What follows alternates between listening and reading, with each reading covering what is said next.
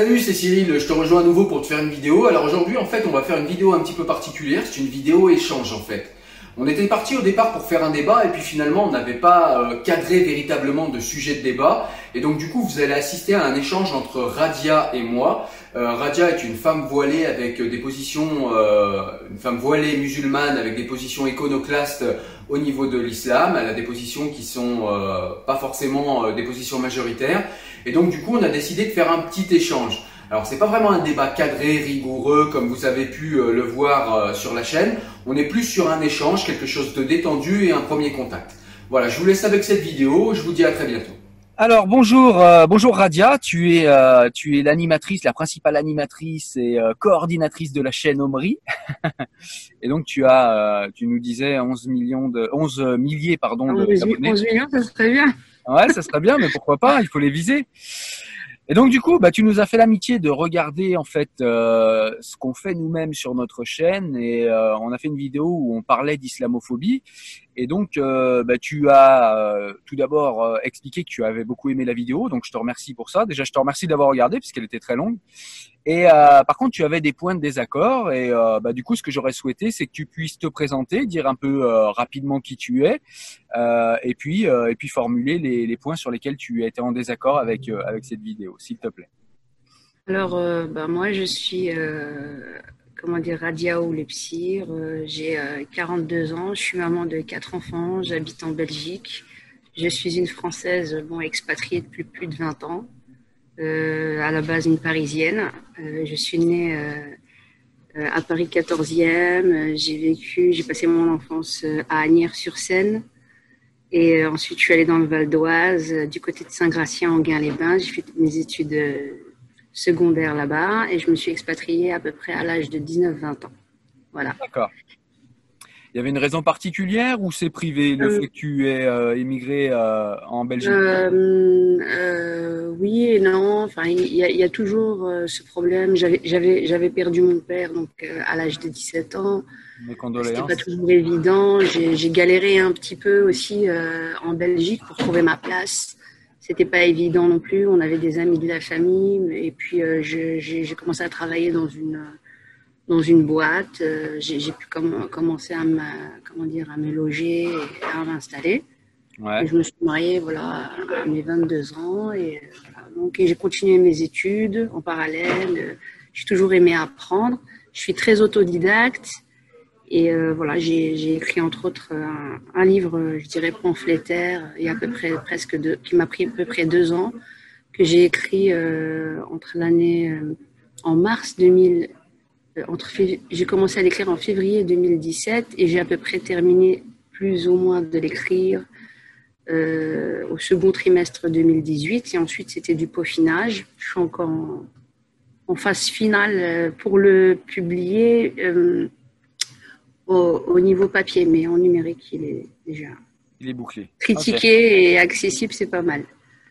Ok, bah écoute, euh, de toute façon, on va devoir se reparler en vidéo puisque euh, on a convenu que je lirais ton livre et que du coup, on pourrait discuter, euh, on pourrait discuter ensemble de ce que j'en ai pensé. Et puis au-delà de, de, ce que j'en ai pensé, parce que je suis pas, je suis pas un grand critique littéraire et que mon avis n'a pas tant d'importance, mais ça permet de discuter des concepts qui sont développés dans le livre et ça, ça peut être intéressant pour euh, pour nos deux auditoires et pour nos deux communautés. Alors du coup, qu'est-ce qui t'a Pour moi, il y en a qu'une seule. Pour moi, il y en a qu'une seule. La communauté humaine, on est d'accord. Euh, voilà, il y en a qu'une seule. Ouais, je parlais des communautés qui nous suivent, mais oui, tu as raison. Euh, factuellement, il n'y a qu'une communauté, c'est la communauté humaine. Voilà. Alors, je voulais, euh, je voulais savoir, du coup, dans cette vidéo où euh, on parlait de, où on parlait avec mon ami Jean-Marc, on parlait de l'islamophobie. Jean-Éric. C'est Jean-Éric. Jean-Éric, autant pour moi. Ça, c'est, je suis enrhumé aujourd'hui, c'est le rhume. Je dis n'importe quoi. Donc avec Jean-Éric, oui, effectivement, et on parlait d'islamophobie. Et, euh, et Jean-Éric avait préparé euh, quelque chose. Alors, ça reflétait pas forcément mon avis, cette vidéo. Ça reflétait en tout cas l'avis de Jean-Éric. Il y avait des choses avec lesquelles j'étais d'accord avec lui, d'autres avec lesquelles j'étais moins d'accord. Mais en tout cas, c'est vrai qu'il avait fait un gros travail de préparation et il nous a livré une vision euh, qui selon moi est une vision euh, intelligente, même si euh, j'ai quelques nuances, mais c'est une vision très intelligente Oui. et, et très construite, et, euh, et je le remercie pour ça d'ailleurs. Mais toi, tu avais quelques critiques à formuler, c'était des critiques que je trouve intéressantes, puisque j'ai regardé la vidéo dans laquelle tu en parles un petit peu, et donc du coup, bah, je te laisse, euh, je te laisse expliquer. Ben, en fait, voilà, j'ai suivi attentivement euh, votre débat euh, sur où il y avait le titre Islamophobie en France. En gros, on pouvait comprendre via son historique qu'il avait préparé par rapport au comment dire au conflit qu'il y avait dans l'histoire entre les catholiques et les protestants. J'ai trouvé ça très bien euh, dans le sens où oui. euh, probablement que ça explique euh, une partie de comment dire de, de, de, entre guillemets la méfiance que l'on pourrait avoir, je veux dire historiquement en France. Or, on oublie aussi que les populations se sont mélangées et il y a des pans de l'histoire aussi qui ne sont pas racontés. Donc, l'histoire, c'est toujours un parti pris et on occulte des autres pans de l'histoire. Euh, et en fait, j'ai l'impression surtout aujourd'hui que, jusqu'à aujourd'hui, que l'histoire finalement n'a été écrite en réalité que par les extrémistes et pas par ceux qui vivent réellement ensemble en leur temps à cette époque-là. C'est toujours eux en réalité qui ont eu peut-être gain de cause.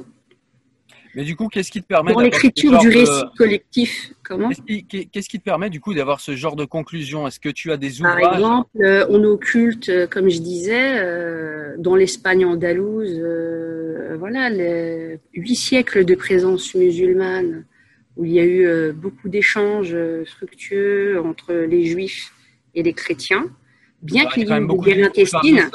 Il y a quand même beaucoup de livres qui parlent de ça. Il y a notamment, je peux conseiller Gilbert Sinoué qui parle beaucoup de ça. Il y a même euh, Jacques Attali, qui est pourtant pas un auteur que j'aime beaucoup, mais même lui euh, raconte l'histoire d'Averroès et de euh, Maïmounide et de justement cette histoire andalouse. oui.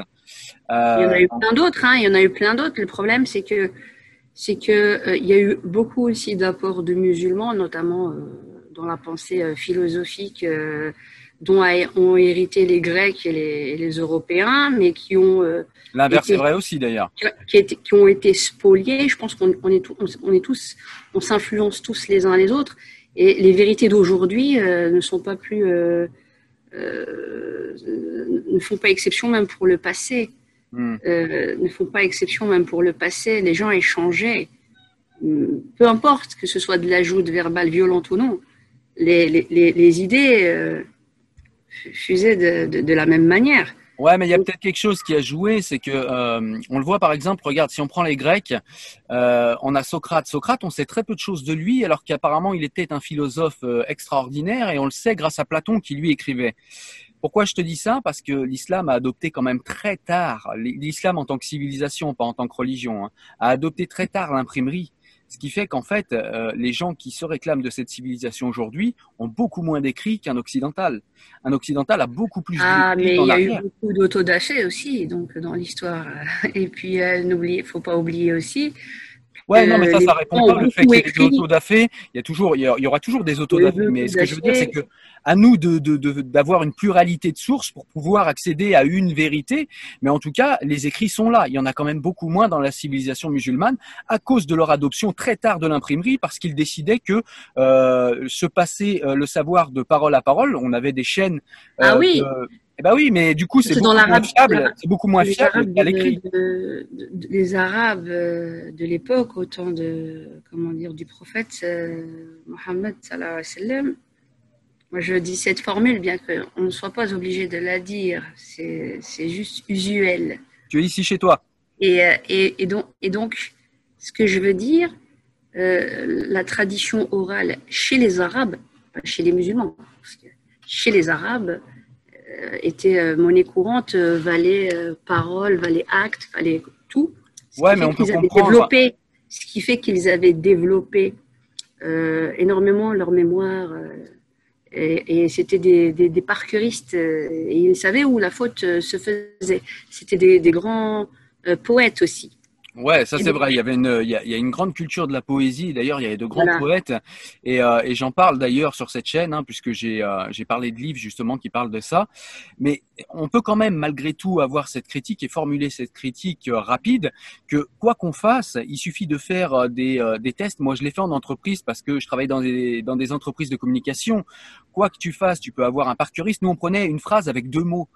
tu prends deux mots, tu les fais parcourir une assemblée de dix personnes où chacun se parle à l'oreille eh ben les deux mots quand ils sont partis de ta bouche, quand ils reviennent à ton oreille, c'est déjà plus les mêmes sur un même espace-temps. Imagine la même chose sur plusieurs siècles, sur plusieurs civilisations et sur, et sur plusieurs générations. Il est impossible que ce soit aussi fiable que du papier. Impossible. En fait, c'est pour ça qu'il faut toujours retourner aux sources et puis réinterroger. Réinterroger. Et le problème. Mais si on n'a pas de source, non, mais les sources, on en a toujours, ne serait-ce que par l'histoire, les écrits, l'archéologie, il y a des preuves tangibles. Non, mais on parlait, on parlait, de, on parlait de philosophie, excuse-moi, je te coupe juste deux secondes. On parlait de philosophie je te dis juste que la culture musulmane, la culture, hein, euh, je parle pas des Arabes. Tu connais euh, Ibn Hazm? Oui. Est-ce que tu connais Ibn Sina? Est-ce que Bien tu sûr, je connais Ibn Sina. J'ai même lu. Euh, j'ai même lu Averroès, mais ce que je veux dire, c'est qu'on a beaucoup, beaucoup moins d'écrits quand même euh, dans cette civilisation-là. Je te dis pas qu'il y en a pas, et je te dis pas qu'il n'y a pas eu des grands penseurs. Il y en a eu des immenses. J'en connais des immenses penseurs. C'est pas ça que je suis en train de dire. Ce que je suis en train de dire, c'est que parce que si tu veux, regarde le cœur de là où je veux en venir. Je vais t'expliquer. Si là tu où me je dis, si tu veux dualiser, en fait, entre guillemets, mais pas d'une manière méchante. Hein, quand tu dis il y, a, il y a eu moins d'écrits euh, dans cette civilisation-là. C'est factuel pour moi. Euh, Qu'est-ce qu'une civilisation de 1 De 2 Faudrait un déjà empire, poser la question. À, à, euh, alors, si on doit parler par exemple de l'Empire français, il y, a, il y, a, une couche à dire sur le colonialisme et la période précoloniale, ne serait-ce que par exemple par rapport au pays du Maghreb. on peut pas, on peut pas tout mélanger. C'est-à-dire que si on parle, euh, moi je veux bien qu'on parle de, de, la période coloniale, mais là on est en train de parler de philosophie. Je vois pas tu trop parles la période coloniale à faire avec ça. Non, ce que je veux dire, c'est que tu veux me parler d'empire et de civilisation. Non, je te parle d'empire civilisation. civilisation. Dans le sens Qu'est-ce qu'une civilisation eh ben, une, une civilisation, c'est tout simplement un empire et tout ce qu'il compose, c'est-à-dire sa religion, c'est-à-dire euh, son, son, fonctionnement politique, comme par exemple l'Empire romain. Il avait un fonctionnement politique, il avait une religion, il avait mmh. un cadre euh, législatif et il avait beaucoup d'écrits. Et ce qu'on peut dire, euh, c'est que... Qu'est-ce qu'il en reste de Rome? Ah, il en reste notre système légal, il en reste beaucoup de philosophes, il en reste Sénèque, il en reste euh, ouais pratiquement tout, tout notre cadre légal est formé sur l'Empire romain et il en reste quand même énormément de choses. Donc oui, il en reste des choses. Mais après, toute civilisation meurt, si c'est ça que tu veux dire. Oui, toute civilisation meurt. C'est pas ça que je suis en train de dire. Ce que je suis en train de dire, c'est que peut-être, et c'est encore une fois, je ne l'impose pas. C'est ce que je suis en train de dire, c'est une hypothèse, c'est que peut-être ce que je disais avec euh, avec Jean-Éric, c'est tout simplement que moi, pour moi, l'islam parce qu'on doit bien reconnaître qu'on a avec l'islam les problèmes qu'on n'a plus avec d'autres religions. Et si on a ces problèmes-là, c'est parce que l'islam, me semble-t-il, n'a pas eu sa période des Lumières. Alors j'imagine, te connaissant, que tu es extrêmement critique des Lumières et que c'est un sujet sensible. Mais pour moi, si l'islam en est encore à, dire à des gens, non, non, mais attendez, faut pas tuer, c'est parce que ils n'ont pas eu. Pourtant, ils ont eu Ibn Rushd, Averroès, qui qui est pour moi au moins aussi performant que Spinoza. Seulement, on n'a pas de, on n'a pas de musulmans aujourd'hui qui, qui, qui les mettent en avant ces penseurs. Ibn Sina, c'est pareil. Quand je le lis, j'ai l'impression de lire euh, une personne des Lumières, mais on n'a personne qui le met en avant. On n'a personne qui explique que Al-Farabi était un disciple de, de Aristote. Et, et, tu vois, toutes ces choses se perdent et on a l'impression que, c'est ce que je disais à Jean-Éric, moi je connais énormément de musulmans puisque j'ai grandi dans ce milieu. Lire c'est Ouais, chiant, lire c'est chiant, lire c'est chiant. Déjà lire le Coran, merde, c'est chiant. Il est juste beau comme ça dans le salon. Mais alors, on, on, sa- on saute aussi des pans de l'histoire. Donc, il faut comprendre, quand, quand tu me parles de civilisation et d'écrit, déjà, le premier, si tu veux me parler de civilisation et surtout de l'islam, parce que c'est un peu ça qu'on qu'on a envie de dire, euh, le, le premier verset coranique, déjà, qu'est-ce qu'il dit? C'est Iqra, apprends. Et notre problème, notre problème, ce n'est pas que nous n'avons pas appris, parce qu'il y en a qui apprennent, mais que maintenant, et même depuis très longtemps, la majeure partie des pays qui ont été colonisés étaient à, grande majorité, pas que musulmanes, mais si on veut vraiment, euh, je caricature, je vais vite. Quand un pays est colonisé, la première chose que l'on fait, c'est que les colons fait, c'est qu'est-ce que c'est? On s'attaque à quoi? Pour discréditer tout empire, toute civilisation et, et la mettre sous euh, pour valider sa colonisation. On adopte par exemple la, la technique des Anglais d'abord de détruire toutes les bâtisses qui représentent la culture, toute la trace, toutes les traces qui, qui, qui peuvent. L'Empire ottoman a fait la même chose pendant 700 ans. L'Occident n'a Il y a beaucoup de choses à dire aussi 200. sur l'Empire ottoman. Il y a eu du bon et du mauvais, hein, de partout. Hein. Il y a mais ce que je veux dire, c'est. On est là, on est là dans une conflictualisation, dans une conflictualité entre civilisations. C'est-à-dire qu'il n'y a pas les bons et les méchants. Il n'y a pas les méchants occidentaux. Les, les occidentaux Non, en fait, dominent. notre problème, le nœud du problème, il est dans la mémoire coloniale. Il n'est rien d'autre que là. Ça veut dire. Mais si on retourne en réalité, c'est pas l'islam, c'est pas l'islam, c'est pas, c'est pas le- la chrétienté, c'est pas. Mais alors, quid de, la mé- de la mémoire coloniale Il y a des pans de l'histoire qu'on occulte dans la mémoire coloniale. Il y a des pays musulmans. et donc on revit, on revit, on revit, c'est ce que j'ai abordé dans mon livre notamment. Euh, euh, il faut qu'on f- on, on fasse, euh, si vous voulez, une, une thérapie nationale. On est marre qu'on parle d'identité nationale. Il faut qu'on fasse une thérapie nationale et qu'on guérisse tous les Alzheimer. Déjà qu'on réouvre des pans de l'histoire, mais pas pour revivre l'histoire, mais pour que ce soit une base qui nous fasse réfléchir et que nous vivons, nous vivions d'abord nos réalités d'aujourd'hui. L'enjeu majeur, c'est de vivre nos réalités d'aujourd'hui. Il y a des gens qui veulent nous figer dans l'histoire et qui veulent nous figer dans le passé. Et, il y a une Il y a dualité, il y a une dualité cognitive à ce niveau-là entre ce que l'on palpe dans le réel au quotidien en disant bonjour à nos voisins pour rebondir un peu ce que vous disiez dans vos vidéos euh, où on est, euh, tu veux, tu veux dire des Français, euh, on est à l'école ensemble, peu importe nos origines, notre culture et notre religion, quelle qu'elle elle soit. Et nous, avions ce civisme et ce qui s'est perdu d'ailleurs depuis plus de 20 ans en France. Et nous avions surtout ce noyau dur qu'au-delà de nos différences, quand on voulait se dire merde, on se disait merde et puis c'est tout quoi. On n'est pas d'accord, on n'est pas d'accord. Aujourd'hui, la démocratie, elle est en danger, mais à tous les niveaux. Pour moi, pour rebondir sur vraiment l'actualité, avec tous les collectifs, quels qu'ils soient. Le collectif contre l'antisémitisme, de même. Le collectif de l'islamophobie, pareil. Ils jouent exactement le même jeu. Ah oui, c'est un jeu, euh, c'est un les- jeu le américain, cran, c'est un le jeu cran, identitaire. le pourquoi? Parce qu'on n'a pas fouillé dans notre propre histoire et on n'a pas fait des témoignages de notre propre histoire. On a laissé d'autres tu l'histoire à notre place. Attends, nous tous, d'où que nous soyons, chacun individuellement, on n'a pas écrit l'histoire de nos parents, de nos arrière-grands-parents et on se laissait exposer les uns les autres. Bah dire, pourtant, voilà. moi, j'ai fait, j'ai fait le travail. Et enfin, je l'ai fait. Je suis pas historien, mais en tout cas, j'ai fait le travail et je connais à peu près l'histoire de mon pays quand même. Oui, Tout- ton pays. Quand tu dis mon pays, Oui, la France.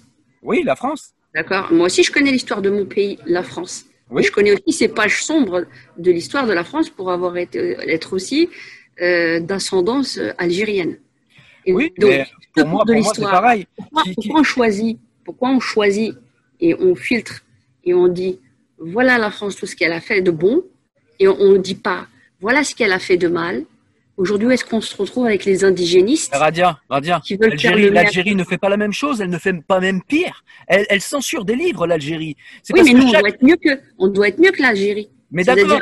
d'accord, Radia, mais Déjà, la France, la France ne censure aucun livre, ça veut dire que tous les livres peuvent sortir. Mais est-ce qu'il n'est pas, est-ce qu'il ne n'est pas, attends juste deux secondes. Est-ce qu'il n'est pas naturel Je dis pas que c'est normal, mais est-ce qu'il n'est pas naturel pour une personne de mettre en avant ses qualités plutôt que ses défauts Quand tu vas voir un employeur, toi, tu lui dis, oh, mais au fait, moi, tu sais, je fais plein de conneries, mais tu, Ah ouais, moi je dis comme ça. Comme tu- ça, il n'y a pas de mauvaise surprise. mais mais- non, mais tu, tu, c'est normal de mettre en valeur son histoire nationale. Ça veut pas dire qu'il faut nier les histoires sombres, mais il me semble qu'à part la France et à part l'Occident, euh, quand tu vois la Turquie qui nie encore le génocide euh, turc, quand tu vois, Il euh, faut arrêter de se comparer aux autres pays. On parle de la France. ah bah si, parce que l'histoire elle est comparative. C'est un peu Oui, facile de vouloir, non, de vouloir se réclamer non, de la réalité. Et de sortir du monde. Ben non, Non. on est dans un monde et on peut pas s'en affranchir. Oui, mais ce que je veux dire, c'est que euh, finalement, on, on- on regarde toujours chez les autres ce qui se passe pour éviter de regarder ce qui va mal chez C'est nous. toi qui m'as emmené en Algérie. C'est toi Oui, qui m'as mais pourquoi je t'emmène en Algérie? C'est la France coloniale qui a, qui a choisi de mêler le- le- son destin au nôtre. Et donc aujourd'hui, et- et- et- pas plus que pas plus que l'Empire ottoman, pas plus que l'Empire ottoman, pas plus Non, que les c'est- immigrés qui viennent aujourd'hui. Et, le, écoute, écoute si, on veut vraiment euh, avoir un débat, euh, c'est-à-dire aller au cœur, à la racine euh, de notre mal, le mal français, c'est pas le suicide français, on n'est pas dans le suicide. Si on, si on arrive réellement à se parler à bâton rompu, sans censure, que tous les collectifs là on les dégage et qu'on les mette out, on le fait déjà, en parlant déjà entre nous, et qu'on se parle vraiment, c'est-à-dire de ce qui nous fait mal, de ce qui nous fait mal aussi dans la mémoire, de ce qui, est, ce qui est occulté, mais pas pour de la pleurniche, mais pour, pour, pour dépasser. Tu as un argument, par exemple, quelque chose que la France nie et qui te fait mal? Moi, personnellement, je vais te dire pourquoi mon livre il fait plus de 740 pages? J'ai raconté un gros pan de la, de la guerre d'Algérie, de la colonisation algérienne, en détail par rapport à ma famille et avec des documents historiques qui sont qui sont pas mis en valeur. Pourquoi? Parce que ça dérange, même bah. dans l'opinion publique en France, comme en Algérie. Bah moi, je suis désolé, mais quand je vais à la médiathèque de ma ville, je pourrais te faire une photo et je la montrerai et peut-être même je la mettrai en incrustation dans cette vidéo. Il y a un mur complet sur la colonisation algérienne et c'est le seul pays. Mais bizarrement, il y a personne qui va à la médiathèque. il y a une partie tu comprends, il y a la BM à payer. Tu comprends, il y a la BM à payer, il y a la dot à payer. Tu vois, tu sais, aller à la médiathèque, ça rapporte pas. Tu vois, il y a, y a, cette réalité aussi, il faut pas la nier. les gens n'ont plus la culture du livre non plus. Enfin, voilà, on est dans la périphérie. Donc c'est un peu facile de dire que tout est caché quand on veut pas aller voir. C'est peut-être nos mains qui font ça quand c'est nous-mêmes. C'est nous-mêmes. La, la, la, faute nous incombe à tous, en fait, je pense, et aussi nous les premiers, c'est-à-dire pour ça que j'ai raconté moi l'histoire de ma famille parce que je me dis que quelque part j'ai la vraie dette, elle est là. C'est-à-dire que si on raconte pas l'histoire de nos familles, bah, les gens ne sont pas censés non plus deviner réellement ce qui se passe si on dit rien. Et donc. Euh, est-ce que tu as parlé de la colonisation 700 euh, ans des Ottomans sur l'Algérie? Ou est-ce que c'est pas le sujet C'est juste. Ah, j'ai parlé, il n'y a pas de problème parce que je vais te dire, euh, mon arrière-arrière-grand-père, c'est le dernier bey de Constantine. C'est le plus grand résistant du 19e siècle contre la France coloniale. Et que, que tu me dis que tu affectionnes l'émir Kader, Abdelkader, c'est un ennemi de mon aïeul. Et j'ai donné mon arbre généalogique et toute la partie de l'histoire qui a été occultée aussi bien par la France coloniale que les archives militaires, où j'interroge d'ailleurs euh, pas mal d'États français, mais aussi parce que j'explique que l'histoire a continué de s'écrire, que son petit-fils, là je te révèle oralement des choses comme j'en avais déjà fait dans, dans le livre, mais que son petit-fils a fini commandant français, parce qu'il a fait les deux guerres mondiales, qu'il est parti en Allemagne, et que dans les deux registres et dans les documents français, on dit français musulman. À ce moment-là, le problème ne se posait pas. Ouais.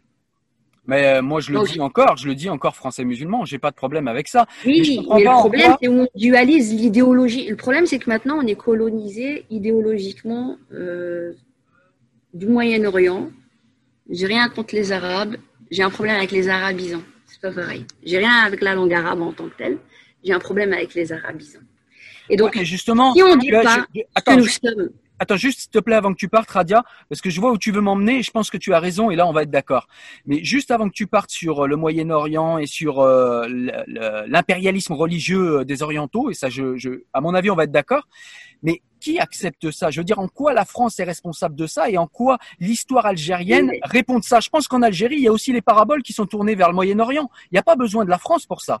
Donc, ah non, mais la France est responsable? Non, en fait, en fait, je vais te dire, il y a plusieurs couches qui se, qui se superposent.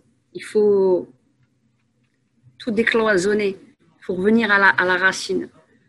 Je pense que dans les années 80, on était déjà dans la pacification. Nous sommes les enfants des années 80. Les enfants de l'antiracisme. Ouais, et, mais il y avait une chape de plomb sur l'histoire de la colonisation. Pourquoi? Parce qu'elle est encore fraîche et récente. On ne peut pas se permettre d'en parler maintenant. Et, c'est un travail qui devait se faire. Il y a eu des, mariages et des, des, mariages mixtes et des mélanges à ce moment-là, beaucoup plus. Et les gens, ils étaient épanouis, on était bien.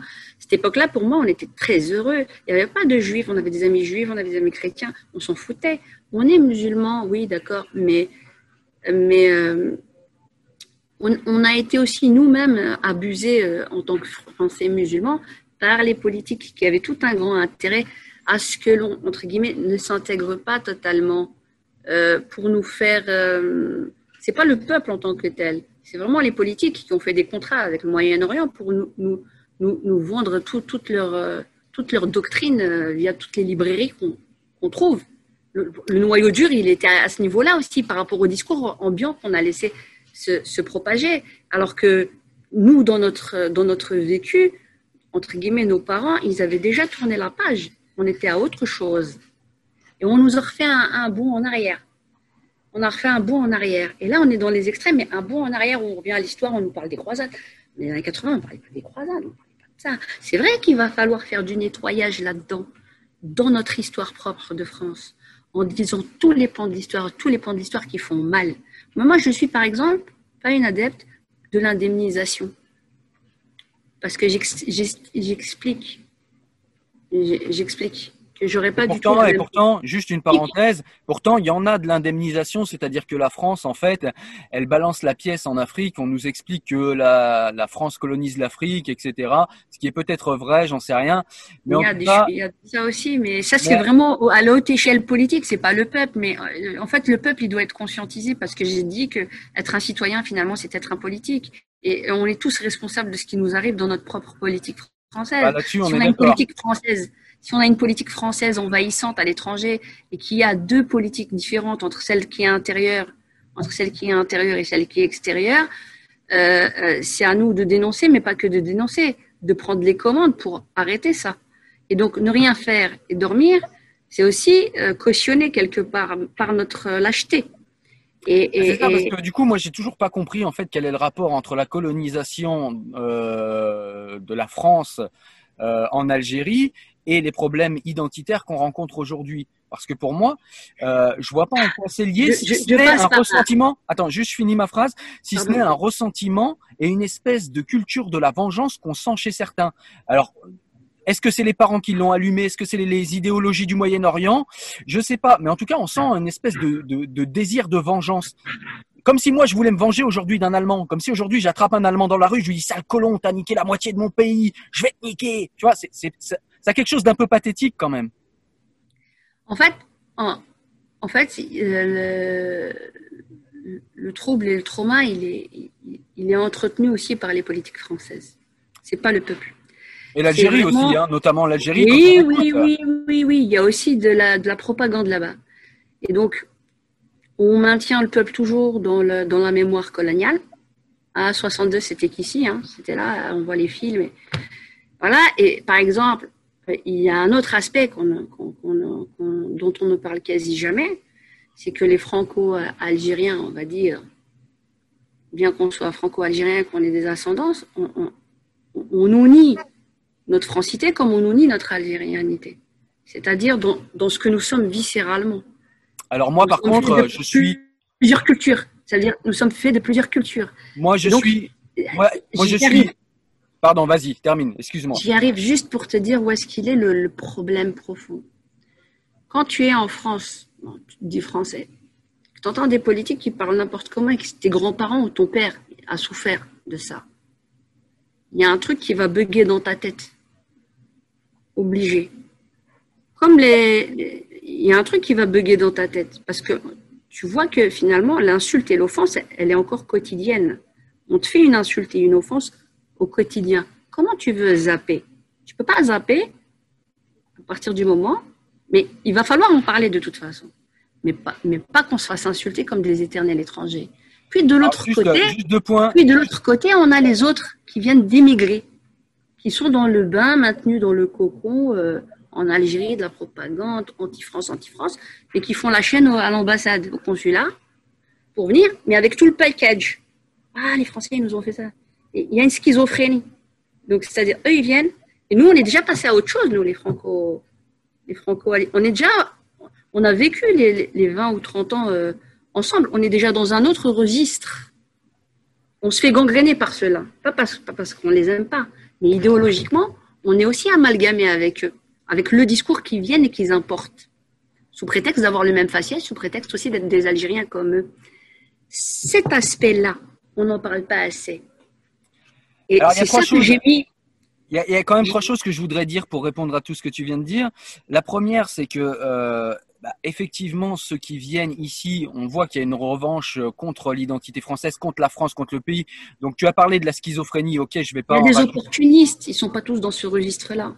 Oui, mais du coup, oui, mais du coup, on voit quand même parmi les gens de notre génération, euh, on voit quand même parmi des gens de notre génération, même qui ont grandi sur notre sol, avoir quand même les mêmes revendications. Je dis pas que c'est la majorité, mais je dis simplement qu'ils font beaucoup de bruit et qu'il y en a quand même de plus en plus. Ce que je voulais aussi dire, c'est que moi, je fais partie de ceux qui considèrent les gens comme toi comme des Français. Il est hors de question pour moi de dire que l'islam n'est pas une religion française et il est hors de question pour moi de nier une quelconque francité à des personnes comme toi. Pour moi, vous êtes des Français, donc ça, ça doit être bien clair pour tout le monde. Euh, je le dis autant pour notre débat que pour ceux qui suivent la chaîne. Pour moi, vous êtes des Français. Il y a, je veux dire, il y a rien d'autre à dire. Après, il y a d'autres gens qui arrivent et qui sont baignés dans le discours anti-occidental algérien parce que les politiques algériens sont tellement mauvais que la seule chose qu'ils ont à répondre à la famine de leur peuple, c'est Wallah, c'est l'Occident, les chétans, nanani, nanana. On les écoute toute l'année dire ça. Regardez ce qu'ils ont fait, comment ils ont ruiné le pays, voilà. Et regarde après quand et regarde après quand quand ils arrivent en France, quand ils arrivent en France, bah moi mon fils se fait insulter de sale français alors qu'il est tout bronzé, euh, se fait insulter de sale français par un Algérien. Je vais trouver le daron et le daron il me dit Ouais, mais tu sais, j'y peux rien, mon fils, c'est un balèze. Je lui dis, non, mais attends, et là, ton fils qui dit, c'est un truc qu'il a dû écouter à table. Il dit ça le français. Ça craint quand même. C'est à l'époque où j'habitais encore en quartier. J'y étais euh, resté par, euh, par nostalgie. Par euh, la nostalgie du vivre ensemble dont tu parlais tout à l'heure, parce que j'ai vécu la même chose. Et c'est vrai qu'à cette époque, c'était bien. Et, et, et le gars me dit, ouais, mais tu comprends, mon fils, c'est un balèze. Je lui fais, non, mais c'est pas une histoire de balèze. Là, je suis en train de te parler de racisme. Et là, là-dessus, il y a un de mes potes qui arrive euh, et qui lui euh, porte la barbe parce que c'est l'imam euh, du quartier, qui porte la barbe, là là-bas, et lui dit les mêmes mots que moi, lui dit mais tu te rends compte ça se fait pas machin, et là il s'excuse, non mais je suis désolé machin. Mon visage blanc l'empêche de s'excuser. Par contre quand il voit quelqu'un de la communauté, il a honte. C'est la fameuse chouma devant la communauté, mais devant moi il en a rien à faire.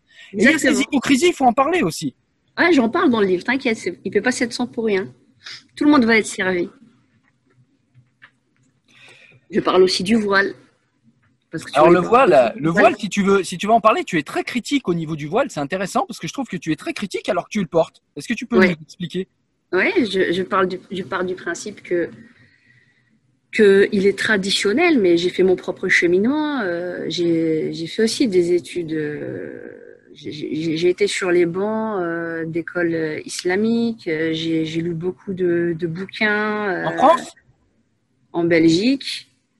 Euh, je regarde aussi les émissions, tu vois. Donc, je, je, suis en contact avec des théologiens, avec des imams. Je critique et je, quand je critique même dans mes vidéos, je leur envoie par mail. Ils, me connaissent. Donc, euh, je parais pour un peu une euh, farfelue comme ça, mais je mâche pas mes mots. Et donc, non, moi je trouve que tu es très intelligente et très pertinente. Mais c'est vrai que tu fais un peu ovni. Et c'est pour ça que j'ai voulu parler avec toi. Parce que tu fais, tu fais un peu ovni. C'est-à-dire que tu as tes idées à toi et on sent que tu n'es pas arrêté sur quelque chose ou sur, euh, ou sur euh, des gens que tu écoutes sans réfléchir. C'est ça qui est intéressant. Ouais, merci. Donc, pour revenir, donc je dis que quand on, regarde dans l'histoire, le, problème, c'est pas, pour moi, le problème, c'est pas l'islam avec un grand I qui est un problème c'est l'islam des phallus. J'appelle ça des, des faibles. Je les appelle comme ça. Pourquoi? Parce que on veut toujours. D'ailleurs, même pour revenir à la colonisation, comment on, contrôlait finalement qu'on avait un contrôle social sur les, populations dominées. On, utilise la femme et le corps de la femme entre celle qui est trop vêtue contre celle qui n'est pas assez vêtue. Et finalement, la femme, elle devient la Barbie au milieu d'une guerre de virilité, de, de euh, qui se font des guerres de coq et de virilité entre deux protagonistes euh, euh, ennemis. Euh, d'un côté, ceux qui ne sont pas forcément musulmans et ceux qui sont musulmans. Or, pour moi, la femme et la femme musulmane, elle a une personnalité et c'est une entité à part entière. Et donc, on réinterroge à ce moment-là, dans le game, dans le jeu, quelle est la place de chacun des protagonistes et notre propre place à nous on a aussi notre mot à dire. C'est pour ça que le livre s'appelle La Muse, avec deux Z, la muselière et tout ça, droit de réponse. On répond à tout le monde. Et pendant 30 ans, vous avez tous parlé, maintenant c'est à notre tour de parler. Est-ce que, euh, est, que, tu nous parles là d'une réappropriation euh, féminine des textes en fait et de tout le corpus islamique? C'est même pas une réappropriation féminine. C'est l'islam avec un. Si on dit que l'islam est universel, si on dit que l'islam s'adresse à tout le monde, il y a autant de femmes que d'hommes sur terre. Euh, on peut pas occulter la moitié de, du sexe opposé. Euh, pour le faire que la réinterprétation, réinterprétation euh, purement masculine et misogyne. en fait, je dirais appropriation dans le sens où il y a quand même une large histoire euh, patriarcale au sein de l'islam et on sait que c'est largement des hommes qui ont quand même façonné euh, les corpus idéologiques musulmans, puisque c'était l'islam, c'est quand même déployé dans... Il y a eu plus de 10 000 savantes musulmanes, il y a eu énormément d'érudites et de femmes musulmanes qui Est-ce que tu peux m'en citer? Parce que justement, je peine toujours à en trouver. Alors, euh, la femme imam du premier siècle de l'Égypte au temps de Mohammed. Mais elle a écrit, je veux dire, on a, on a des choses tangibles pour aller voir. Oum Waraka. Et comment on peut avoir ces, ces, écrits à cette dame? Ben, euh, À cette sainte? Parce qu'on va, on va, on va, en fait, on va, on va, on va fouiller dans les hadiths. Le problème qu'il y a aujourd'hui, euh, déjà, il faut connaître le fait historique euh, à côté de, de, la foi, du dogme de la aqidah, entre ce qu'on nous vend et puis il y a la réalité historique à côté. Et, et, et euh, euh entrecroiser et réinterroger les hadiths et la chaîne de transmission. Donc, dans la chaîne de transmission des hadiths, tu vois, je te donne un, bête exemple, mais en fait, ça vient pas tout de suite euh, à, à, ta tête puisque tu es tellement endoctriné par les bouquins qui te disent la femme ceci, la femme cela, ceci, tu veux être près de Dieu, on utilise toujours Dieu comme alibi pour faire faire tout et n'importe quoi à la femme. Et elle s'est jamais interrogée à la source, qu'est-ce qu'il dit vraiment Dieu? Mais elle a lu les textes à travers le des hommes. D'abord, elle s'est pas réapproprié les choses. Et l'histoire lui donne raison. L'histoire donne raison à la femme. Quand on, après, on réinterroge sources historiques, on voit bien que même dans les hadiths et même dans, dans les hadiths et dans le Coran, la femme est élevée, elle est élevée à, un grade très respectueux. Néanmoins, néanmoins, qu'est-ce qui s'est passé dans l'histoire? L'histoire de la civilisation musulmane, pas de l'islam avec un grand I, en tant que foi. Ça, c'est encore autre chose. Nous sommes des humains avant tout. Et donc, on, a aussi le package de nos défauts, de nos aspirations, de nos péchés, de nos manquements. Et on ne lit qu'à travers toutes ces lunettes l'islam avec un grand I, avec nos capacités intellectuelles. Je suis d'accord à une nuance près quand même que je rajouterais parce que je suis ancien sunnite, beaucoup le savent ceux qui me suivent sur cette chaîne, c'est qu'à l'époque moi mon, mon cheminement final, il y a eu un long cheminement pour que je pour que j'apostasie l'islam, mais mon, mon cheminement final. Ça n'existe pas l'apostasie. Mais Simon, tu nous en parleras. Mais selon moi, si euh, si la meilleure des doctrines n'apporte pas un homme éthiquement au moins un peu supérieure aux autres, à quoi sert-elle? Ah oui, euh, en fait, c'est euh, pour moi, je pense que la foi et l'islam, et, je pense que toutes les religions euh, monothéistes ont cette sagesse, le dépassement de soi, le, vrai combat, comme on appelle le djihad. Quand on le dit comme ça, comme une formule un peu toute faite. Oui, c'est vraiment le combat contre soi-même, mais vraiment contre sa propre nature, contre ses propres penchants. Grand djihad, tu parles. Hein. Pour ceux qui connaissent pas, c'est le grand djihad. C'est pas du tout le fait d'aller faire la guerre. Je le dis pour ceux qui connaissent pas. C'est le combat que tout musulman doit effectuer contre lui-même pour se façonner, pour façonner son être et devenir quelqu'un d'encore meilleur chaque jour. Voilà. Et donc, et donc, dans mon livre, je me suis, je me suis amusée à, je dis, même que dans mes vidéos, pour ceux qui, qui me connaissent, il y en a plein qui insulté, ils disent ouais, t'es contre l'islam, t'es contre ceci, t'es ceci, t'es cela. Je dis mais je critique et alors je suis musulmane et alors il n'y a pas de problème. Je dis Dieu, il, donne la parole même à ses opposants dans des versets coraniques. Il est, encore plus démocrate que vous. Et, euh, donc, donc j'ai dit, euh, s'il nous dit 50 euh, fois dans le Coran, ne réfléchit-il pas, ne médite-t-il pas Si je veux appliquer ces, versets coraniques 50 fois qui sont cités dans le Coran, ça veut dire que j'ai raison de réfléchir et de me poser toutes les questions que je veux. Voilà. Je sais pas si tu connais, euh, je sais pas si tu connais euh, les écrits de Mohamed Talbi, tu dois le connaître au moins de nom, euh, qui était un qui était un coraniste tunisien qui est malheureusement décédé et qui lui avait cette tu, tu m'y as fait penser en disant que le Coran est plus démocrate que les musulmans. Lui disait que l'islam est né laïque. Oui, il est laïque. Moi pour moi, il est laïque. Il est laïque.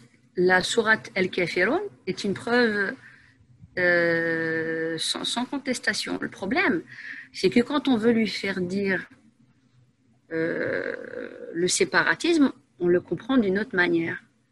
Qu'est-ce qu'elle dit la Surat al-Kafirun Dis à ceux qui ne croient pas que je ne crois pas en ce que. dis à ceux qui croient. Euh, dis aux mécréants. Mais c'est pas mécréants, c'est au plus aux négationnistes, euh, ceux qui sont dans la négation de Dieu. Tu vois, mm. c'est pas les mécréants dans le genre on va les tuer. C'est mm. dis à ceux qui ne croient pas en Dieu. Euh, je ne, je ne crois pas en ce en quoi vous croyez. Tout comme vous, vous ne croyez pas en ce, ce dont je crois. Etc. À vous, votre religion, et à moi, la mienne. Hmm. Pour moi, c'est le verset coranique qui montre le vrai vivre ensemble et la réelle tolérance. Il y a quelque chose que j'ai aimé dans le, pour rebondir sur euh, la vidéo que tu avais faite préalablement sur l'islamophobie avec Jean-Éric, qui parlait on te tolère, la tolérance, la nuance. En fait, on doit aller encore plus loin. C'est pas la tolérance, c'est euh, la miséricorde, la miséricorde dans, la, dans notre différence. Bah c'est ça, il y a une belle formule de Spinoza. Moi, j'aime bien quand Spinoza dit si le croyant a une foi, avait véritablement une foi solide, si le théologien avait véritablement une foi solide et qu'il croyait véritablement en Dieu, il saurait que les desseins de Dieu ne sont tout simplement pas contrariables. On ne peut pas contrarier les desseins de Dieu. Donc, dans ce cas-là, le croyant n'aurait pour l'incroyant que pitié, que miséricorde. S'il a de la haine et s'il a de la colère, c'est bien qu'il doute de sa foi, c'est qu'il a peur que le dessein de Dieu n'advienne pas. Et du coup, Spinoza. Dieu, il n'a pas besoin d'être défendu, en fait. C'est exactement ce que veut dire Spinoza. C'est-à-dire que les desseins de Dieu vont, vont advenir quoi que les êtres humains fassent ou disent, si jamais il existe. Donc, dans ce cas-là, euh, Dieu n'a pas besoin d'être défendu. Puis il faut avoir une, une foi très basse pour penser que Dieu aurait besoin d'être défendu. Voilà, voilà, exactement. Dieu n'a pas besoin d'être défendu.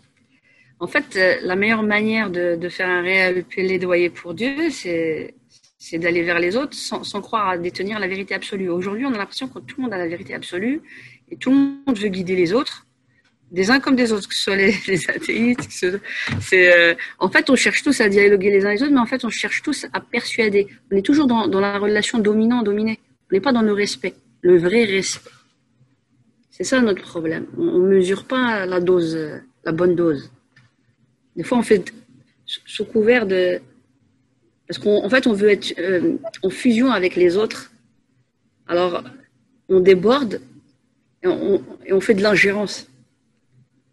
Plus on veut se rapprocher des autres, et plus on leur fait la guerre. Donc, c'est un peu comme l'amour et la guerre. Hein. C'est les deux. Euh, c'est un peu ça.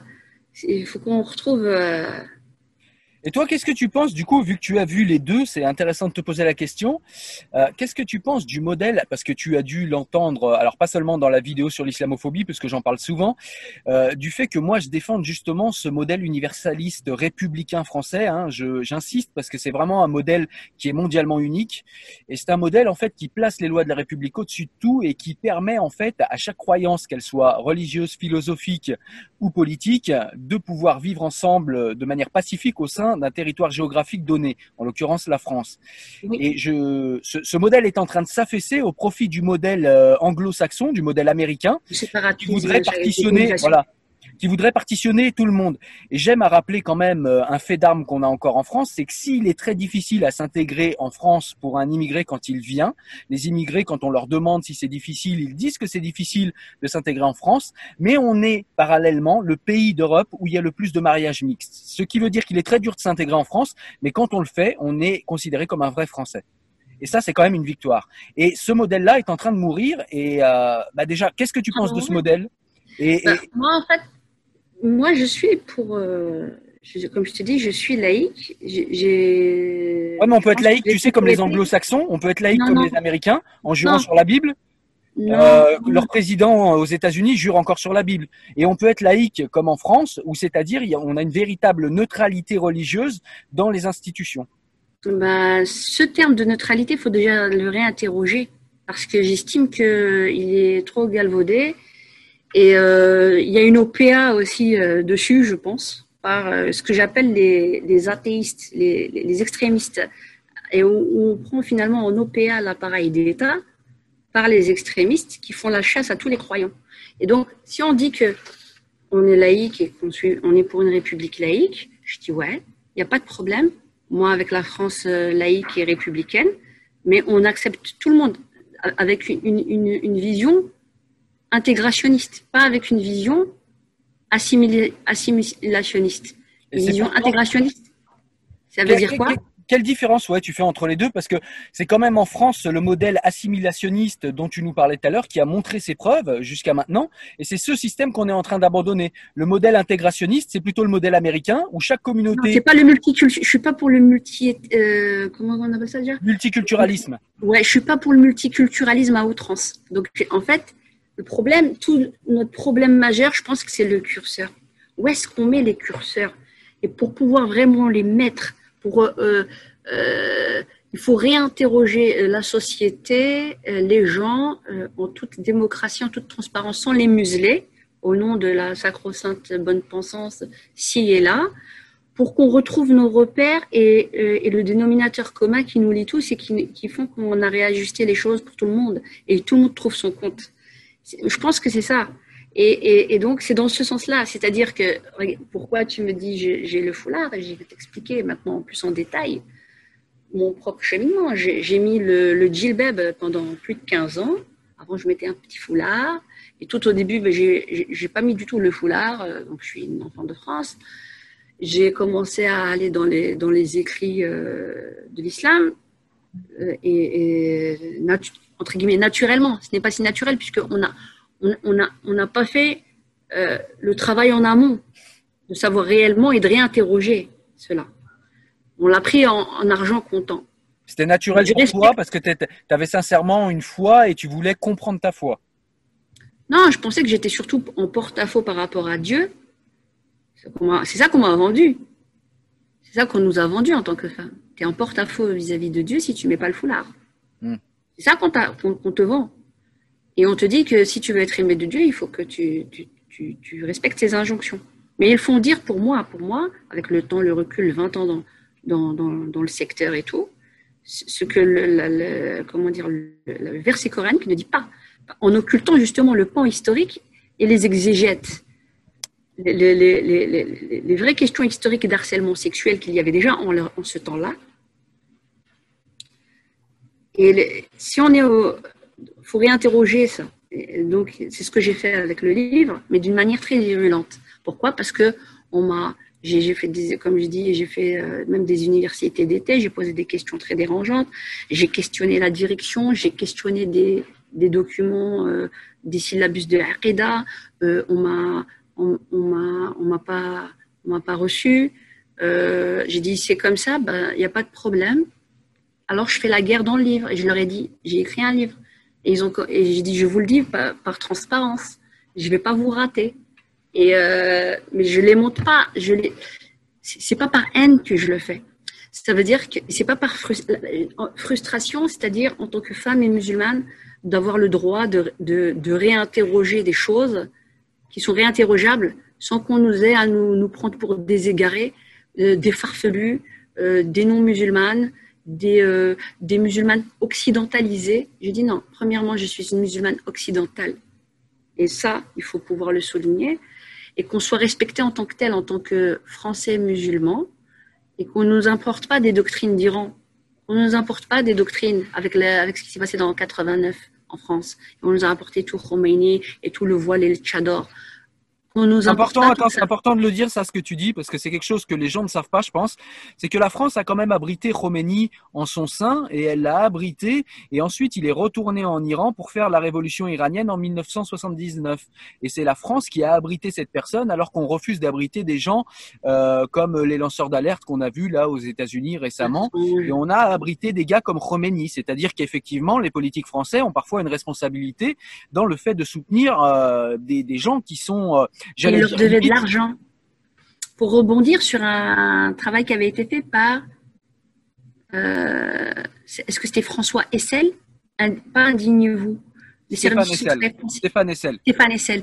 Les services secrets français. Et eh ben là, il en donne de, la source, en ayant interrogé pas mal de gens. Et lui-même, hein, qui connaissait c'était les services secrets français. Et il parlait de cette période-là, détail par détail, comme quoi, comment, la, France, elle devait de l'argent à l'Iran. Et c'est comme ça qu'après, il y a eu les attentats, la prise de l'ambassade et, tout le reste. à cette époque-là et les attentats de 91, 94 à Saint-Michel. Il y, a, beaucoup de choses à dire. Ouais, de toute façon, là-dessus, je pense qu'on est assez d'accord. La France, elle a quand même à regarder aussi comment elle a soutenu dans, dans beaucoup de pays, euh, comment la France a soutenu le terrorisme. Alors, pas directement, on va pas non plus sombrer dans le complotisme, mais la France a quand même soutenu et, et aider des, euh, euh, des, des, régimes qui étaient clairement dictatoriales. Quand on voit par exemple jusqu'à euh, récemment, je crois que c'est jusqu'à euh, il y a 4-5 ans, la mosquée de Lyon qui est pas très loin de chez moi, c'est une mosquée qui était financée par l'Arabie Saoudite. Qu'on ne me fasse pas croire que les services secrets français ne savaient pas. Et ça, c'est mhm. voilà. Non, en fait, en fait, et, et je pense aussi que il faut et même, je pense que nous, nous qui n'étions pas assez matures, puisqu'on était très jeunes, euh, on, nous a fait manger la panade, en gros. On nous a fait manger la panade. Et puis, euh, en ayant pris euh, du, poids et, de, comment dire, de, de l'esprit critique, on commence à revenir, pour beaucoup d'entre nous, je pense, sur ce qu'avait été cette période 80 où on était bien. Et, euh, et maintenant, ça va être l'ère, je pense, des Français musulmans de s'imposer en tant que tels pour dire merde aux doctrines étrangères, qu'on ne veut pas se faire infiltrer en France et qu'on est solidaire avec nos, nos concitoyens qui ne sont pas forcément musulmans avec nous. Mais euh, le ton, je pense que l'avenir nous dira que ça va être euh, notre révolution à nous. Euh, c'est à nous de la faire, cette révolution. Ouais, il y a cette honte. Il y a cette honte que je perçois beaucoup chez les musulmans occidentaux, c'est de dire je suis français musulman, je suis belge musulman. Non, je, on dirait qu'il y a une espèce de honte à avoir un islam français. C'est pas une honte, c'est pas une réinterprétation, c'est pas. Oui, on dit que l'islam est universel. Voilà. La, mais c'est, mais c'est, mais c'est quoi encore? On revient à l'histoire, la mémoire coloniale. Ah ouais, ah ouais, accepte l'islam français, l'islam des colons. Ah, c'est dans ce sens-là que tu voulais le dire tout à l'heure. Ok, j'ai compris. Il y a toujours, je t'ai dit, il y a, il y a l'histoire qui nous.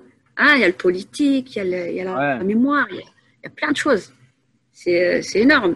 Hmm. Et donc, c'est pour ça qu'il faut les strates. Il faut tout euh, déblayer et refaire le puzzle. C'est-à-dire, pas raconter une autre histoire, enlever tout le, tout le brol, tout, le, tout, le boxon qu'il y a.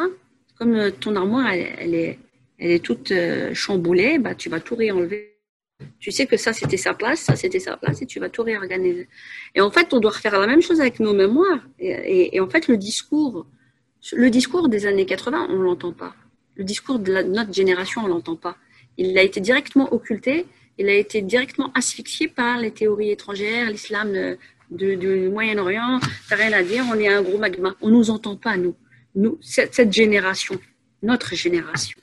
Parce que nous sommes maintenant les adultes d'aujourd'hui, c'est à nous. Le vrai défi, il est à nous, à toi, à moi, à gens de notre génération, de le faire. C'est à nous de donner la donne, parce que c'était notre génération. On, est parti des extrêmes à, d'autres extrêmes, en fait. Et on a fait qu'être des spectateurs. Et c'est vrai, j'aimerais aussi qu'on parle de, de, de, de, personnes dont tu as parlé tout à l'heure. On en a parlé assez rapidement et je pense que c'est important de s'attarder sur eux. Déjà, d'une, parce que euh, je suis comme toi, je les considère comme des ennemis euh, au même titre que les islamistes. Ce sont les athéistes, c'est-à-dire ces gens qui se font passer pour des laïcs et qui sont des militants athées et qui ne supportent pas, qui ne tolèrent pas les croyants. Et ceux-là sont très dangereux aussi parce que, eh bien, ils confortent justement euh, les. Moi, j'écoute aujourd'hui avec grande tristesse, avec grande peine, des gens qui sont nés en France, qui sont musulmans et qui disent ouais, mais bon, on n'est pas chez nous ici, c'est pas notre religion. Mais non, mais non, tu es chez toi ici, c'est ta religion. Mais en fait, te laisse pas euh, rentrer ça dans la tête. Tu es ici chez toi. Ça veut pas dire qu'on n'a pas. Il y, a un déficit, il y a un déficit historique. Il y a un déficit critique aussi. Mais si, si euh, au quotidien, et puis il y a la réalité qui te rattrape. Si au quotidien, euh, on n'arrête pas de t'insulter et tu vois dans les médias, on n'arrête pas de te dire comment, comment tu veux qu'on vive, on, veut, euh, comment tu veux qu'on vive les uns et les autres épanouis? Ça n'intéresse pas le gouvernement qu'on vive épanouis les uns avec les autres. Un gouvernement fort, c'est un gouvernement. Je suis désolée, on parle tout le temps de liberté, mais à un moment donné, il faut qu'ils mettent les freins. Le gouvernement, j'explique pour, ou, moi personnellement, comme je disais, je dis que tu vas me faire chier. Moi, je suis pour faire un parti politique français, international français, et, et là, vous allez me voir au Parlement. Je dis, parce que vous parlez de moi avec mon voile et tout, je dis, je suis française. Je dis, j'ai dit, nos aïeux, s'ils n'avaient pas fait la, guerre contre les Boches à, cette époque de Première et Deuxième Guerre mondiale, en fraternisant les uns avec les autres, tu serais encore en train de manger ta soupe de navet et ta choucroute allemande avant de venir me rendre, moi, étrangère, sur mon sol natal. Et donc, tout ça, tout ça, il y a aussi beaucoup de choses à régler de ce côté-là. Et donc, tant qu'on n'écrit pas non plus les récits de nos familles, et euh, on peut. En fait, c'est notre faute. il y a eu un film. Ouais, mais il y a eu un film de Jamel Debbouze là-dessus sur le sujet. Il y a énormément de livres, moi qui ai lu. Je pense qu'il y a aussi un problème d'appropriation, c'est-à-dire que euh, il y a des gens qui, qui, qui, qui se sentent pas français parce que, bah, comme tu le dis, il y a un problème quand même avec cette histoire, mais ils vont pas aussi vers le savoir, et ça, c'est un problème. Et puis, il y a aussi le fait que cet islam hors sol qui primerait sur tout, sur tout État, qui fait que, bah, ils se sentent d'autant plus déracinés. Et puis, il y a aussi le fait que dans chaque pays du monde, et là, le français euh, autochtone, même si j'aime pas ce mot, mais le français autochtone est touché aussi, c'est-à-dire qu'on est dans une espèce de grande mondialisation, une grande soupe mondiale qui fait que tout le monde s'interroge sur son identité et tout le monde est un peu en panique sur son identité. Bah ouais, c'est pour ça que moi-même, d'ailleurs, j'ai fait ce travail. Je dis, vous m'avez tous fait chier avec l'identité, vous voulez de l'identité nationale. Voilà l'identité nationale, voilà c'est qui ma famille. Ça va pas faire plaisir, hein, ce que je raconte dans mon, dans mon livre, parce que j'y vais franco, zéro censure, zéro euh, politiquement correct, et euh, tout le monde en prend pour son grade. Et donc, il euh, faut pouvoir mettre tout le monde à table et qu'on règle tout le monde à la bonne heure, mais pour autant que euh, on se dise franco ce qu'on pense, ce qui nous fait mal aussi. Ça, c'est euh, important. Ouais. Ce qui nous fait mal. Et on, on communique plus maintenant. Euh, on communique plus. C'est-à-dire, je préfère des débats ouverts, un peu musclés, forts et tout. On se dit merde, tu fais chier. Et après, on va se prendre un café. c'est bon. C'est ça. Là, la démocratie, elle vit. Ah, les collectifs, les collectifs cran, islamophobie, antisémitisme. Euh, oui, euh, tu es antisémite parce que tu racontes euh, l'histoire en Algérie que les juifs ont fait. Je dis oui, il y a des bons juifs et des mauvais juifs. Vous voulez nous faire croire que quoi Que dans l'histoire de l'humanité, il y a eu que des juifs persécutés. Il y a eu des juifs colons, il y a eu des juifs, et on le voit encore aujourd'hui en Israël. Hein. C'est pas, pas de la science-fiction. restons, loin de ce problème. Il y a du bon. Pour une vidéo, ça va faire beaucoup. il y a du bon et il y a du mauvais. C'est pas la foi en, en tant que telle qui va pas c'est quand, quand, quand, quand, il y a un mix où euh, on veut figer la foi euh, à des idées politiques euh, de domination. Voilà, c'est ça qui fout le boxon. Après la foi, intelligence. Après, la foi est personnelle et moi je respecte la foi de chacun et évidemment il s'entend que je respecte la tienne, mais on peut quand même s'entendre sur le fait que quand on désactive l'esprit critique, la religion est quand même un formidable outil de, de désactivation de l'esprit critique. Je me rappelle de. Ouais, ouais, c'est l'opium du peuple, comme on dit. Hein. C'est ça, c'est-à-dire que euh, Voltaire nous explique. Et la religion des athéistes euh, visant à nous faire euh, dans le consumérisme, dans le libertinage à outrance, ouais, mais ça, ça, dans, le, dans le terrorisme du sexe, tout ça, c'est quoi? Je suis plus mesuré que toi parce que je pense que effectivement il y a un athéisme qu'on peut prendre pour une religion et d'ailleurs je l'ai toujours dit et souvent ça vexe les athées et je dois avoir ce débat avec un athée, c'est que pour moi l'athéisme n'est qu'une religion comme les autres. Donc ça c'est ça, ça mais ça moi, je dis pas que c'est eux qui sont euh, le chantre de la cons, euh, du consumérisme, de la consommation, parce que tous les pays sont comme ça. Hein. Voilà, non, non, tout le monde. On est tous... Euh, non, non, non, je, je, je, ne suis pas non plus euh, à, dans le binarisme. C'est-à-dire, quand je dis ça, c'est parce qu'on a une manière de caricaturer les religieux, d'être tous des extrêmes, ou bien euh, donc, je, pourrais dire aussi que le consumérisme, puisque la religion, euh, euh, quelle qu'elle soit monothéiste, nous, nous dit d'aller vers les autres, d'être dans l'altruisme et tout, eh ben le consumérisme et l'individualisme, c'est tout l'inverse. Alors, on pourrait très bien binariser les choses de la même manière et dire finalement, c'est ceux qui n'ont pas de foi qui vont vers ça. Et, tu vois bien que le boxon que ça peut foutre dans le, débat. Donc, on sait très bien. Et en plus de ça, par exemple, pour des questions il y a un truc que j'avais bien aimé de M. Jean-Éric quand il disait euh, on est entre guillemets peut-être pas autant pratiquant, mais on a gardé la morale chrétienne ou quoi. Euh, il y a des gens qui se disent agnostiques et athées. Alors quand on parle de l'avortement, parce que je parle que des questions qui fâchent dans mon livre, hein. moi je dis que c'est de l'infanticide. Et, euh, en fait, au nom de notre humanisme, on, en devient un oxymore. Et donc, et donc j'explique. Euh, donc, euh, qu'en fait, on est en train de nous dire sous prétexte que nous serions entre guillemets religieux ou ayant la foi ou ayant euh, une, une, religion monothéiste qui, qui interdit l'avortement, euh, qu'on serait finalement défanatisés. Et en fait, on oublie au passage qu'on est en train d'insulter tous les agnostiques et tous les athées qui, pensent de la même manière que nous et qui sont pour, euh, pour la vie. On les, on les traite tous d'infanticides. Je suis assez d'accord avec toi et, Et, j'espère- ne pas choquer mon audience, mais euh, euh, bah, c'est pas mal, hein, c'est un bon débat, je pense. moi je suis moi je suis quelqu'un qui suis exactement d'accord avec toi sur ces questions-là, alors que je suis euh, je suis déiste et je suis pas religieux. Et souvent le seul argument qu'on nous oppose, c'est ah vous vivez à l'ancienne, ah vous êtes rétrograde, ah vous êtes des vieux cons, ah vous êtes c'est pas un argument ça. J'ai parlé Mais- de tout ça. Alors on va pas on va pas en débattre là parce que ça va nous faire partir. Euh, vraiment dans le livre, de toute façon, c'est ce que j'ai fait. Donc, tu Voilà. vas trouver tout. euh, Mais, euh, mais c'est vrai que c'est, euh, je suis d'accord avec toi, c'est, c'est des choses qui sont euh, dérangeantes et on nous empêche de parler et tout de suite on nous catalogue bon ou mauvais. C'est-à-dire qu'aujourd'hui, euh, aujourd'hui encore on peut en parler, mais il y a quelques années tu disais que tu étais pour la France souveraine, ah t'étais d'extrême droite. Euh, tu disais que Ah tu- non, moi, je suis toujours d'extrême droite, alors. Si si c'est comme ça, euh, je suis toujours pour la France souveraine. hein. Ben, moi aussi, mais aujourd'hui Oui, ça passe un peu mieux. Mais il y a une époque où quand tu disais que tu étais pour ça, bah tu étais à l'extrême droite. Et puis euh, quand tu dis que tu es pas trop pour le, tu vois là par exemple la loi bioéthique qui va arriver, nous Là, vend l'avortement, nous vend l'avortement euh, jusqu'à la fin. Donc là évidemment moi je suis pas d'accord. Là on est dans le meurtre. Ouais, le nazisme, hein, comme ils avaient raison, hein, même euh, je remets en cause euh, les statistiques de Simone Veil. hein. J'ai carrément écrit, euh, elle se rappelait de la Shoah, mais elle a oublié de regarder dans le rétroviseur. hein. donc, euh, ce qu'elle a, ce qu'elle a, ce qu'elle a propulsé. Et en plus, elle a trafiqué les chiffres. Et ça, j'ai donné mes preuves. hein. Les chiffres de quoi Tu veux dire de l'avortement? L'avortement, oui, oui, j'ai don- j'ai donné tout ça pour faire euh, céder le Parlement. Alors moi je pense, je pense que l'avortement était une bonne chose, mais il y aurait dû y avoir plus de conditions. Mais enfin bref, c'est un autre débat. Euh, Pour moi, l'avortement reste une exception. Oui, c'est ça. Ça devrait, ça- surtout, surtout à l'époque où la contraception est gratuite pour presque tout le monde, ou alors vraiment pas cher. Enfin, on en refera un, autre. euh, On en fera un autre débat. C'est vrai que ça peut être intéressant. Ben écoute, c'était un premier contact en tout cas aujourd'hui. Oui, au plaisir. Eh ben je te remercie, je te remercie pour ça. Merci.